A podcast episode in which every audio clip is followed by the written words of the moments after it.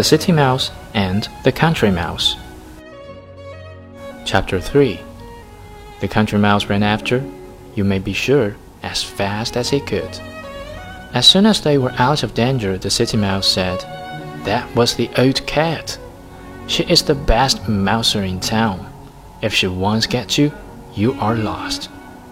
This is very terrible, said the little Country Mouse. Let us not go back to the cupboard again. No, said the City Mouse. I will take you to the cellar. There is something special there.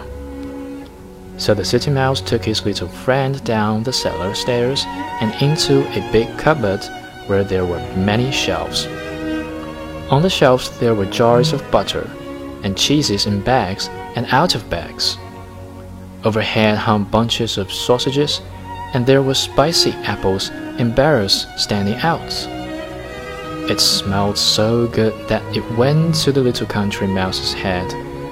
He ran along the shelf and nibbled at the cheese there, and a bit of butter there, until he saw an especially rich, very delicious smelling piece of cheese on a queer little stand in a corner.